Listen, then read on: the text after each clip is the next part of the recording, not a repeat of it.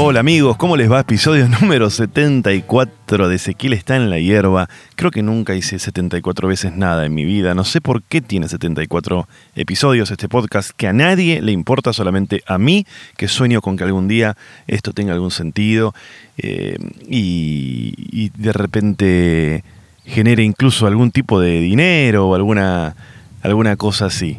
Así que bueno, acá estamos, episodio número 74. Tuve que venir acá adentro porque estaba recién en un lugar ay, al aire libre, al aire libre. Les voy a contar un poco dónde, dónde estoy. Estoy haciendo temporada, funciones en la costa argentina. En un rato les voy a estar diciendo dónde me voy a presentar, por si alguno tiene ganas de darse una vuelta. Y eh, claro, lo que pasó fue que me ofrecieron una eh, en principio, una, vamos a llamarle, a ver cómo le podemos decir, una persona que vino a ver una función eh, en Pinamar, ahora le vamos a poner nombre, que bueno, se llama Maggie, y yo necesitaba un lugar para parar en este siguiente viaje, que vengo acá a, la costa a hacer un montón de funciones, y estaba buscando un lugar para alquilar y lo puse en mis redes sociales y muy amablemente Maggie me ofreció su casa, así que nos vinimos incluso con un grupo de amigos, porque la idea original era alquilar una casa y, venir acá con un grupo de amigos y hacer una mezcla de trabajo y vacación. Maggie nos ofreció este lugar, le dije, che, pero mira que con amigos, ¿eh? Y nada, re espectacular. Eh, no nos conocíamos, así que era todo un misterio con qué se podía encontrar ella, con qué me podía encontrar yo, pero bueno, creímos en el destino y por suerte salió todo bárbaro y eh, estamos acá en esta casa parando unos días en un lugar que se llama Laguna El Rosario, se llama, que está como en la entrada de Pinamar.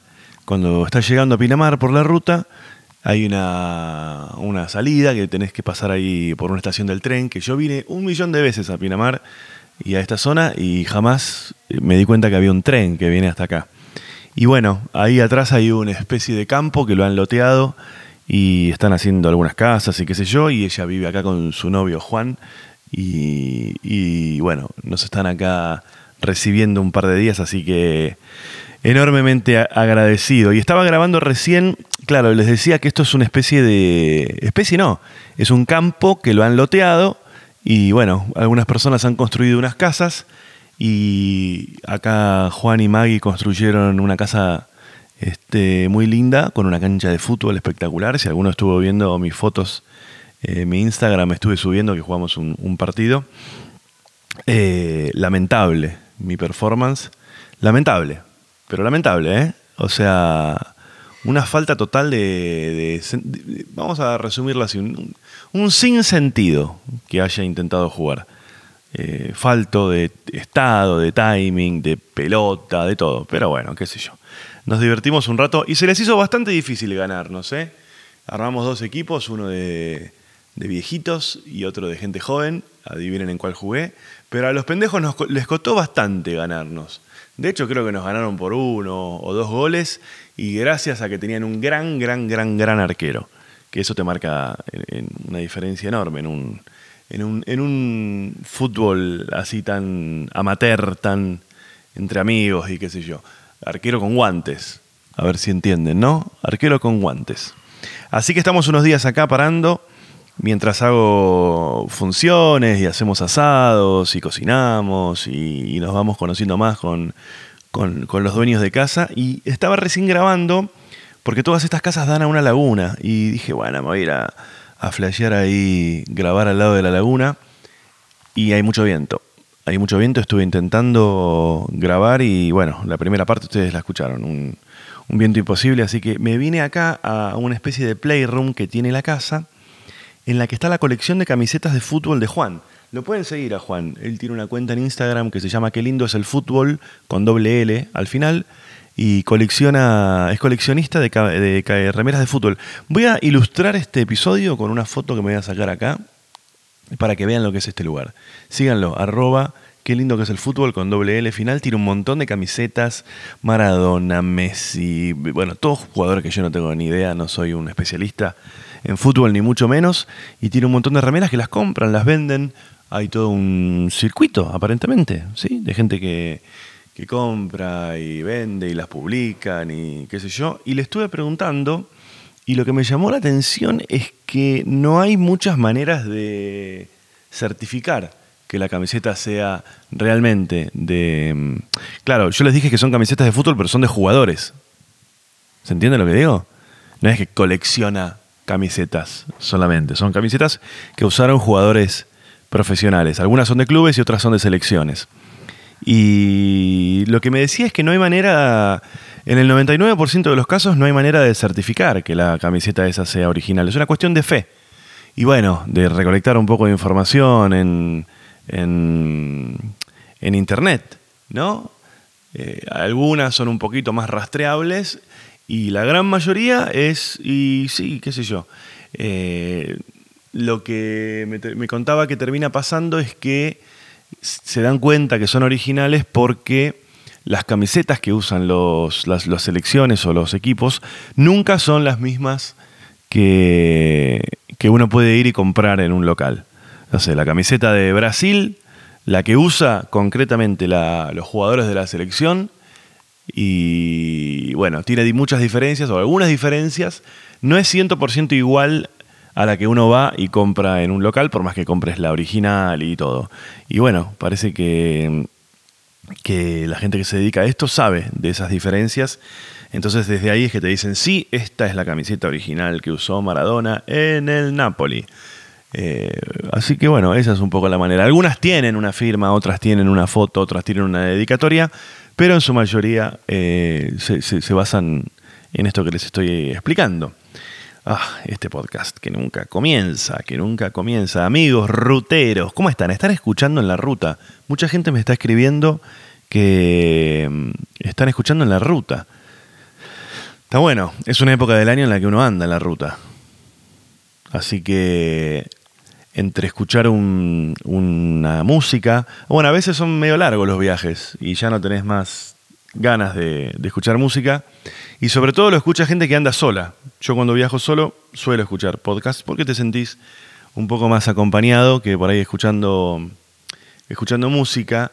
Y lo que les quería comentar es que yo en otros episodios les dije que estaba tratando como de subir el volumen porque me pasa a mí que en, en los episodios míos, cuando los escucho en mi auto, los escucho bajos y medio que no hay manera. La explicación es que uno puede subir el volumen hasta cierto punto, pero para que todos los puedan escuchar en sus celulares, parece que Spotify comprime mucho los archivos.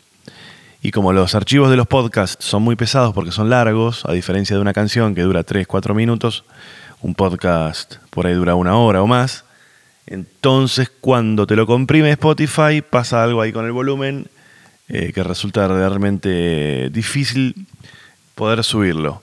Espero que lo estén pudiendo escuchar de la, de la mejor manera. Y quiero agradecerles, se engancharon mucho con el episodio de la semana pasada en el que estuve hablando de el chanta este de la biodescodificación. Eh, vamos a llamarlo J, eh, no, vamos a llamarlo PKB corta. P de Pablo, B de Vázquez, K de kilo. Busquen, busquen para, para si quieren saber de quién era que, yo estaba hablando. Eh, creo que lo puedo decir. No sé por qué no digo el nombre, es increíble.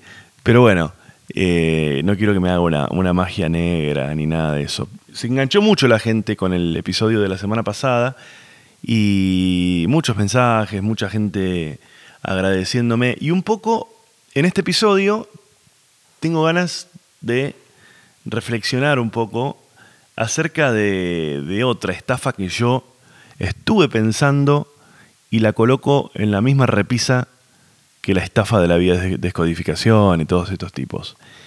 Que es el, eh, ¿cómo se llama? Este documental de Netflix que se llama The Tinder Swindler. ¿Swindler es? No, Swindler, Swindler, Swindler. Para que lo tengo acá. Se llama, se llama, se llama, se llama Estafadora. Ay, ¿cómo se llama? Tinder. ¿Para qué lo voy a buscar? Lo tengo que buscar en el celular. Estamos sin luz, chicos. Estamos en el campo. Y se cortó la luz. y no tenemos. Entonces tenemos que dar de Tinder. Swindler, Swindler, el timador de Tinder, el estafador de Tinder, que es un documental que lo pueden ver en Netflix. Está todo el mundo hablando de esto, obviamente que no llego con ninguna, ninguna novedad, que básicamente es el concepto de estafa piramidal. Eh, a ver, las estafas piramidales son estos esquemas en los cuales el estafador está estafando a una persona y con lo que obtiene de esa estafa está estafando a la siguiente. Y en el caso de este, por eso se llama piramidal, ¿no? Y por eso la estafa se corta y se cae todo cuando al fondo de esta cadena no hay un nuevo estafado, porque sin ese nuevo estafado, sin la guita de ese nuevo estafado, no se puede seguir financiando toda la, la estafa. Y este tipo, eh, ¿qué es lo que hacía? Lo que hace es estafar a una mujer a través de Tinder, y no les voy a contar detalles, ¿no? Porque para eso está la, la película. Entonces, ¿qué es lo que hace? Estafa a una mujer a través de Tinder y con la guita que le saca, le hace creer a una siguiente mujer que él es un multimillonario, etc. Entonces así se va enganchando una mina atrás de la otra y esta supuesta vida de millonario la sostiene con la guita que le estafó a la anterior. Y con ese estatus o con, esa, con ese tren de vida de aviones privados y autos de altísima gama y hoteles y qué sé yo, engaña a una nueva mujer a la que les hace creer que, a las que les hace creer que está enamorado, que las ama, que son las mujeres de su, vida, etc. Y en algún momento les, empieza a pedir guita y así va estafando a una y así el tipo eh, anda ahí con, esta supuesta vida eh, de multimillonario que básicamente es todo mentira. ¿Y por qué yo encuentro algunas similitudes en ese tipo de, estafa, en la estafa del Tinder Swindler, con la estafa de la, de la vía de descodificación? Y con una estafa más, con una estafa más, que es la estafa de los cursos. Estaba hablando recién con mi amigo Federico Novik acerca de cómo detrás de todo esto siempre lo que hay es venderte un curso. En todo, ¿eh? en la biodescodificación, en registros akáshicos, curso de milagros, vidas pasadas, constelaciones. Siempre lo que hay detrás es venderte un curso. O algunos lo llaman sesión también, ¿no? Y la similitud que yo encuentro tiene que ver con que en todos los casos, el 99% de las estafadas son mujeres. En el caso, obviamente, del Tinder Swindler, el 100%. Eh, y en el caso de, por ejemplo, de este, PB, de este ay, sí, PBK, de este biodescodificador y de muchos otros a los que yo les sigo el rastro, en el 99% de los casos la gente que enganchan son mujeres.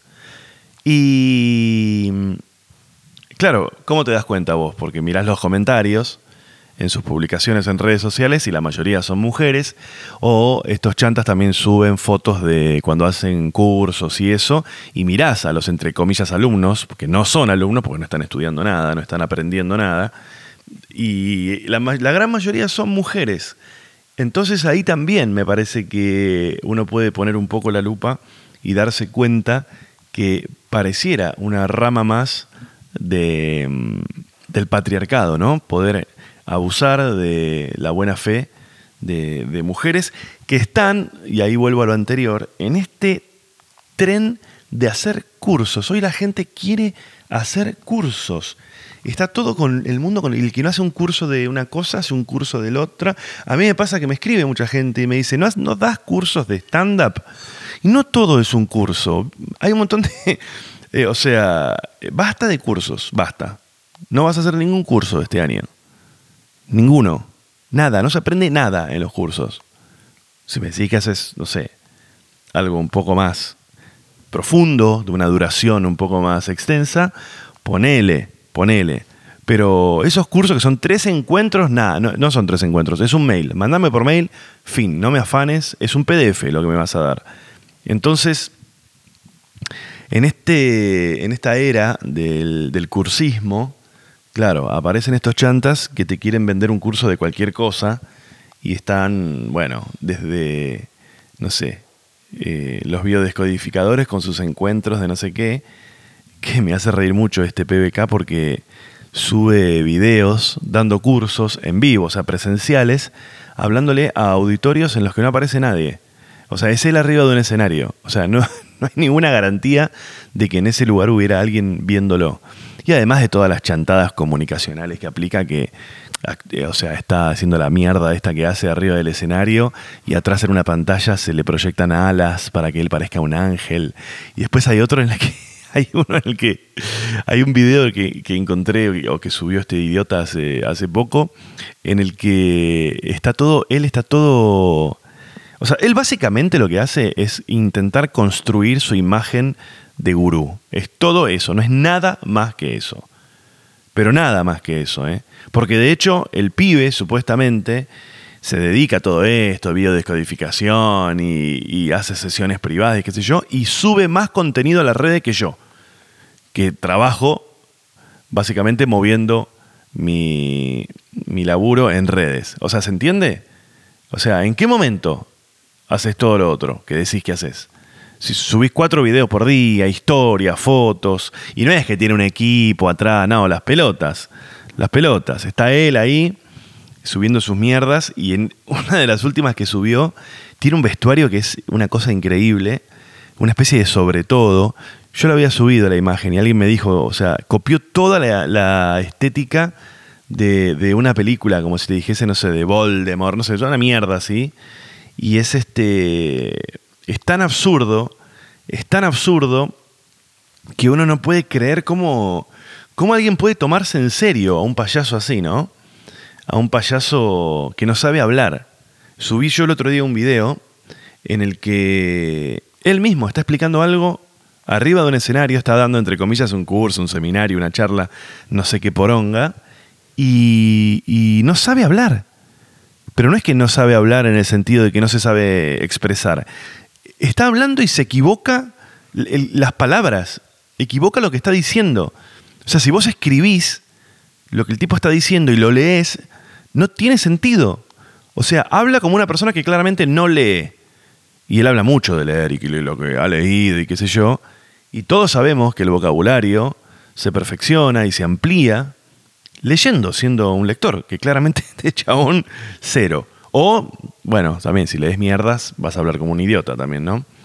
Pero bueno, el, es increíble porque hay un video en particular en su Instagram en el que él eh, es un video de una imagen con su voz en off y él hablando comete errores gramaticales y aparece sobreimpreso el texto de lo que está diciendo y en el texto escrito le respetan los errores de cómo él habló. ¿Se entiende el nivel de mierda de lo que hacen? Ay, Dios. Che. Pero bueno, volviendo un poco a The Tinder Swindler, véanla, está ahí en, Netflix. Em, como les decía, es esta cuestión de. Espera que me saco el auricular. Ahí está, me saqué, el, me saqué el auricular que me estaba haciendo un ruido acá. Espero que no esté ese ruido. Después ustedes me van a, a comentar. Pero, claro, cuando uno ve este eh, documental del estafador de Tinder, está hecho básicamente con, creo que son tres mujeres que cuentan sus experiencias. Y más allá, no, los voy a spoilear, ¿no? Ya se entiende de qué va el documental. Pero lo que. La primera sensación que aparece, y que aparentemente es lo que más le llama la atención también en, las redes a la gente por los comentarios que estuve viendo, lo primero que te viene, lo primero que te viene a la cabeza es cómo puede ser que no te des cuenta que te están estafando. ¿Se entiende? O sea, vos estás viendo eso, estás viendo el, documental, estoy hablando peor que, que, el biodescodificador del orto. Em, lo que digo es esto, vos vas viendo el documental y todo el tiempo en tu cabeza estás repitiendo una frase que es, eh, con respecto a las minas estas estafadas, ¿cómo no te das cuenta? ¿Cómo no te das cuenta que te están estafando? El tipo les pide plata, ¿no? Primero las embauca, las invita, no sé, a comer, qué sé yo, bla, bla, bla, garchan, que toda la historia. Y después el flaco les hace el novio, haciéndoles creer que, que él es un millonario, bla, bla, bla. Y en algún momento le dice, che, mira, estoy en quilombo, guita, guita, guita, guita. Y las minas les mandan guita, mandan, mandan, mandan, mandan. Y yo digo, ¿cómo, ¿cómo es que no te das cuenta? ¿Cómo es que no te das cuenta? Ya conceptualmente es rarísimo, porque de verdad vos crees que un millonario que pertenece a una familia, eh, el tipo se hace pasar por un eh, hijo de, como si te dijese, de la empresa más grande de diamantes del mundo, una cosa así. Y claro, la primera pregunta es, ¿cómo no te das cuenta que una persona de ese calibre, una persona que económicamente se mueve en ese círculo, jamás estaría en Tinder? ¿No te preguntas eso? Y después ponerle que, bueno, uno diga, bueno, qué sé yo, el pibe está en Tinder, quiere estar en Tinder, bueno, listo, ok, hago las paces con esa idea. La siguiente pregunta es, ¿comienza el vínculo con esta persona? Porque son meses además, ¿eh? años incluso en algunos casos. Digo, ¿en ningún momento sospechás? Nada, cero. Nada no te cierra. No sé, a ver, yo también entiendo que de repente, bueno, eh, son europeos, ¿viste? ¿Qué sé yo? Eh, es otro tipo de vínculo, son más fríos, no intiman tanto, las charlas por ahí son más, como, no sé, superficiales. No sé, pero, o sea, yo me imagino en Argentina, ¿cómo haces para estar un año en pareja con alguien y no sospechar nada? Me parece muy raro. Me parece muy raro. No sé. Tal vez los argentinos tenemos alguna facilidad para detectar una estafa porque estamos muy acostumbrados a que nos estafen. Entonces tenemos como un sexto sentido. De hecho, justo estaba mirando en el diario antes de empezar a grabar esto, que hay una chica argentina que, que lo conoció a este pibe y que se dio cuenta que era toda una estafa. Y. Y bueno, obviamente que, cortó toda la cuestión y el flaco este no, no le pudo afanar nada, ¿no? Tal vez tenga que ver con eso.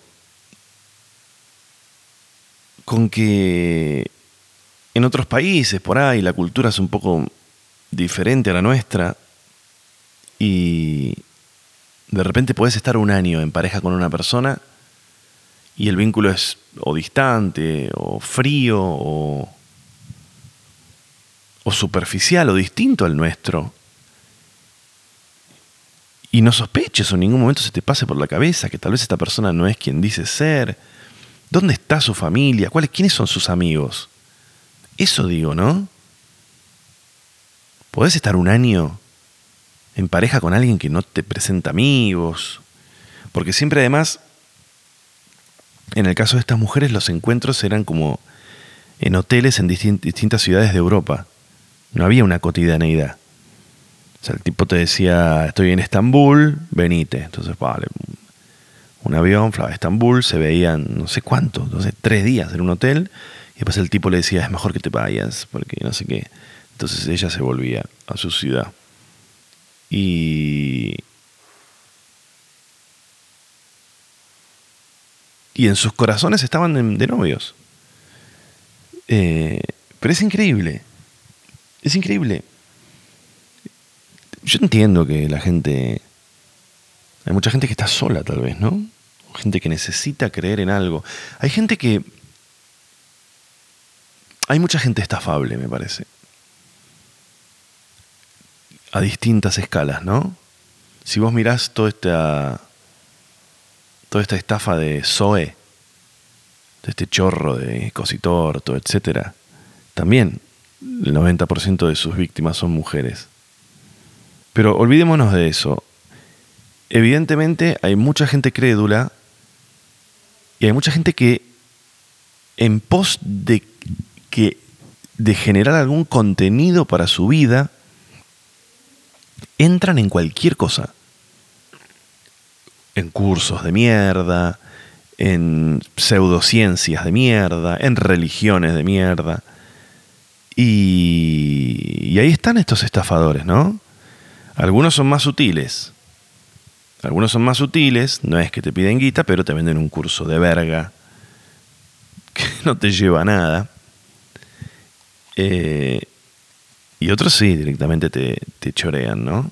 Y yo pienso también, eh, hay tanta información acerca de, de sectas y estafas y esas cosas. Hay tantos documentales dando vueltas en Netflix, ¿no? Porque aparte, cuando uno ve lo que es esta gente a la que estafan, tampoco es que es gente sin recursos, porque la gente sin recursos entiendo que debe haber menos cosas para robarles. Pero por lo general, o sea, hay gente que tiene una clase, una clase no digo, una vida eh, más que resuelta o, o, o, o sea, son, vamos a decir, de clase media, por decirlo de alguna manera. Con esto lo que quiero decir es que hay gente que tiene acceso a la información, hay gente que tiene Netflix. ¿Cuántos documentales, cuántos documentales hay en Netflix acerca de, de sectas o de estafas o de cosas que todas terminaron mal? ¿No viste ni una de esas? Mira, haciendo memoria así rápidamente, te puedo nombrar a cuatro o cinco. Y eso que yo no soy un especialista en esto, ¿eh? pero puedes eh, en Netflix encontrar Wild Wild Country, que además lo recomiendo porque está buenísimo, es una serie sobre Osho, Bawan, el tipo este que armó la secta esta en Oregon creo que era, en un, en un condado que se llama, ya me va a salir el nombre, un condado que se llama uh, Antílope. El tipo armó ahí toda su, su estafa con sus Rolls Royce y qué sé yo, todo de la mano de la meditación y qué sé yo. Bueno, ahí ya tenés una estafa clarísima, clarísima.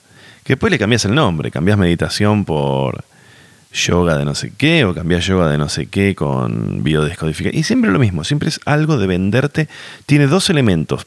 Uno es venderte un curso o algo, sacarte guita, básicamente, y la otra es garcharte. Es, siempre es una cosa de colar dedos. Siempre. Hay otro más. Todo esto que estoy diciendo se lo estoy diciendo de memoria. ¿eh? Hay uno que es acerca de Bikram, el chabón este que inventó eh, esto de hacer yoga en, un, en, una habitación con alta temperatura. ¿Saben? ¿Saben de eso? Hay un yoga que se hace, no sé a cuánto, 60, 70 grados, que la gente está toda chivada y qué sé yo. Bueno, mirás el documental en Netflix, ¿de qué va? También, de abusos sexuales y qué sé yo. Y está todo ahí, o sea, no, no hay que ser un experto ni siquiera hay que hacer un curso ni leer un libro. Ahí ya te tiré dos.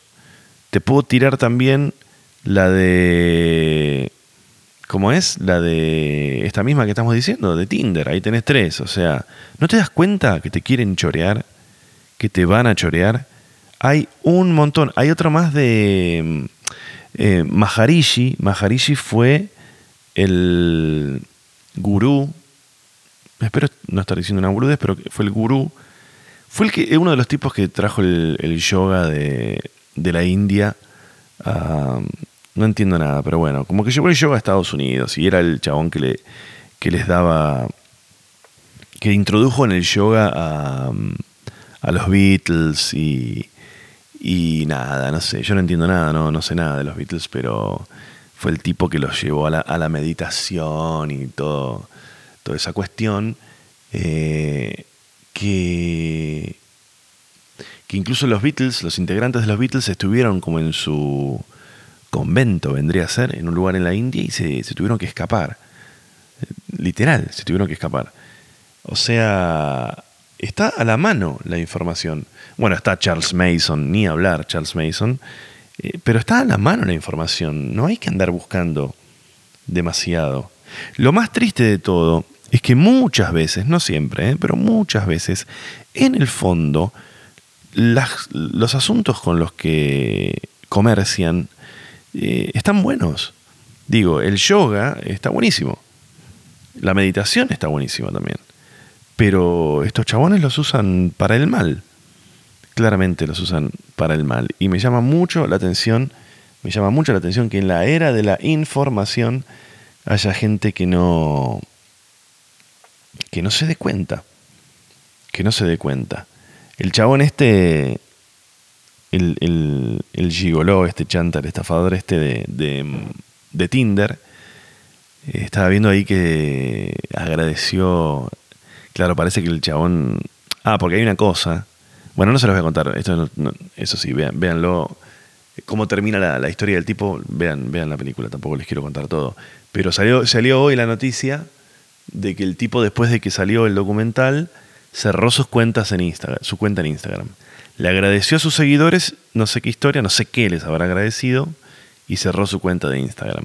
A mí ya lo que me llama la atención es que tenga seguidores. O sea, la gente está dispuesta a seguir cualquier cosa. Cualquier cosa. Cualquier cosa. ¿Para qué lo seguís? A la gente le, nos fascina la gente, ¿no? A la gente le fascina la gente. Qué sé yo, no sé. Y estuve, yo estuve tratando de pensar. No, estoy hablando como el orto. Estuve pensando a ver si a mí me, me habían estafado alguna vez. Porque claro, es muy fácil decir, Ey, no puedo creer, no puedo creer, no puedo creer. Y pensaba, digo, ¿alguna vez estuve cerca de algo de eso? Y, y, recordé algo. Si alguno de ustedes lo recuerda, coméntenmelo. Ah, mira, ahora se, se los termino de contar, pero Estoy recibiendo mails, ¿eh? Escríbanme. Ezequielcampa.gmail. Estoy medio dormido en este episodio, pero lo van escuchando, no importa. Eh, Ezequielcampa.gmail.com. Escríbanme ahí a ver qué opinan y demás. Y ahora en un rato les voy a decir las funciones que se vienen. Pero esto les quería decir. Eh, me puse a pensar a ver si yo no había sido víctima de alguna estafa o si había estado dentro de alguna de estas cosas. Y recordé algo que sucedía en los 90, que era muy frecuente, y que sí me estafaron, que era lo siguiente, en los 90 había en el diario, estamos hablando de pre-internet y todo eso, ¿no? Había, eh, salían avisos de agencias de castings que te decían que colocaban ellos actores y modelos en proyectos. Entonces vos tenías que ir, a, tenías que llevar un currículum y qué sé yo, a un lugar y te hacían una entrevista y supuestamente quedabas en una base de datos para después ellos, no sé, ofrecían, ofrecían tus servicios por ahí, qué sé yo. Pero ¿en qué consistía la estafa? La estafa consistía en que obviamente esta gente no, tenía nada que ver con, con, ninguna productora ni con ningún proyecto. Y, el choreo era este, cuando vos ibas, los tipos tenían una oficina en la que te hacían como una supuesta entrevista, que me acuerdo que había un chanta de, de saco, siempre hay un chanta de, de jean y saco, ¿no? Y mocasines, siempre, en esto siempre hay un chanta así con camisa dentro del pantalón. ¿Y la estafa cuál era? Vos eh, ibas ahí, hacías la entrevista y te pedían un par de fotos con ciertas características que nadie las tenía. Y obviamente que la fotografía no era tan accesible como ahora, que, ah, bueno, dale, agarro el celular y, y me saco una foto. Entonces tenían al lado un estudio en el que te cobraban unos mangos y te sacaban la foto. Las fotos, no sé, eran cuatro o cinco fotos. Que eran fotos que nunca te daban, nunca te entregaban. Porque básicamente eran fotos para ellos. No eran fotos para, para que vos te llevaras. Entonces te, hacían como la, la, la, ¿cómo se dice? La pantomima de que te estaban sacando una foto. Garpabas por ese servicio, había como un fotógrafo y un estudio ahí, qué sé yo. Y, y esa era la estafa. Porque, no sé, de 100 personas que iban, ponerle que había 15 que tuvieran la foto, no sé, otros 15 que no les interesaba y se iban, pero tenía 50, 60 personas que agarraban y pagaban porque les sacaran la foto. ¿Se entiende? o sea, este, vos la podías llevar la foto, pero ¿quién llevaba una foto? Además, obviamente que a esas cosas caíamos todas personas que no teníamos nada de experiencia. No tenés experiencia, no tenés foto, no tenés nada. Eh, y, ahí nos chorearon. Yo me acuerdo que fui con mi hermano y con un amigo y fuimos, fuimos víctimas de esta estafa. ¿Qué sé yo? No sé. Como les decía, para mí hay un montón de gente que está dispuesta a ser estafada y hay un montón de gente que confía en desconocidos y que se deja estafar mansamente, qué sé yo. La gente busca que le pasen cosas. Supongo que para tener algo, algo, algo de lo que hablar. Che, hablando de algo de lo que hablar, les quiero contar un poco cómo vienen las funciones. Eh, hoy es, estoy grabando esto el 12 de febrero, sábado 12 de febrero. Estoy grabando en este momento. ¿Para que voy a mirar acá? Para papam. Escríbanme, eh, ezequielcampa.gmail.com Y si no me escriben a mis redes sociales, que soy arroba ezequielcampa en todos lados. Estoy entrando acá a mirar el calendario. Claro, eh, em, estuve estos días, estuve por acá en la costa. Eh. Anoche estuve acá en Pinamar. Le mando un saludo enorme a la gente que vino. Muy divertida. Estuve en Villa Gesell. Una cosa rarísima, están dando muy bien Villa Gesell. Muy divertidas las funciones. Y esta noche estoy en Mar del Plata. Eh, ya no llegan, no sé. Bueno, ponele, no sé. Esta noche estoy en Mar del Plata. Hoy, sábado 12 de febrero. El 16, que es el miércoles de la semana que viene, vuelvo a Villa Gesell. El jueves 17 estoy en San Bernardo el 18 en Pinamar y el 19 de febrero de nuevo Mar del Plata. Y ya sí, el 26 de febrero voy a estar de vuelta en Buenos Aires y voy a estar ahí haciendo Palermo. Entonces, básicamente, las ciudades que se vienen son Mar del Plata, Villa San Bernardo, Pinamar, de nuevo Mar del Plata y Palermo. Entren en ezequielcampa.com.ar y ahí se van a encontrar con las, eh, con las fechas y todo. Tengo un par de novedades que les quiero contar. Obviamente estoy haciendo casi a la fuerza este episodio. Ustedes escucharán mi energía bastante baja. Estoy fuera de contexto, como les dije, no estoy en mi casa, estoy en otro, en otro lugar y no le estoy pudiendo dedicar el tiempo que ustedes se merecen.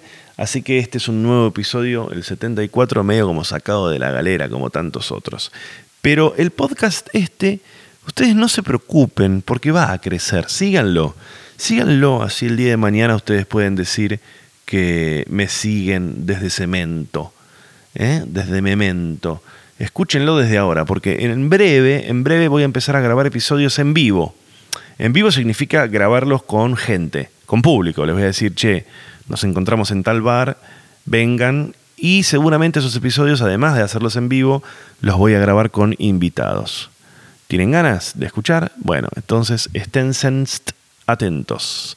Este es el episodio, ha sido el episodio número 74 de Ezequiel está en la hierba. No les robo más tiempo, chicos, no les robo más tiempo.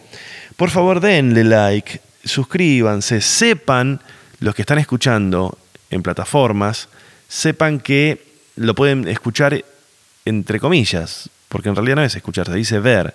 Lo pueden ver en Spotify, lo pueden escuchar en Spotify, lo pueden ver en YouTube. En mi canal de YouTube lo buscan como Ezequiel está en la hierba y ahí lo van a, poder ver. Y también lo hemos subido a Amazon Podcast, que es una nueva plataforma a la que me invitaron a participar. Así que lo pueden escuchar por todos lados. Spotify, lo pueden ver en YouTube. Busquen, busquen, busquen en, en, algún lugar porque se van a encontrar con la foto con la que ilustro este episodio, que es una foto en este hermoso lugar, con vista a la laguna y con eh, colección de camisetas de fútbol. Voy a ver si logro en la misma foto que se vea todo. La laguna y la colección de camisetas. Episodio número 74 de Ezequiel está en la hierba. Estamos en contacto, chicos. Gracias, eh. adiós.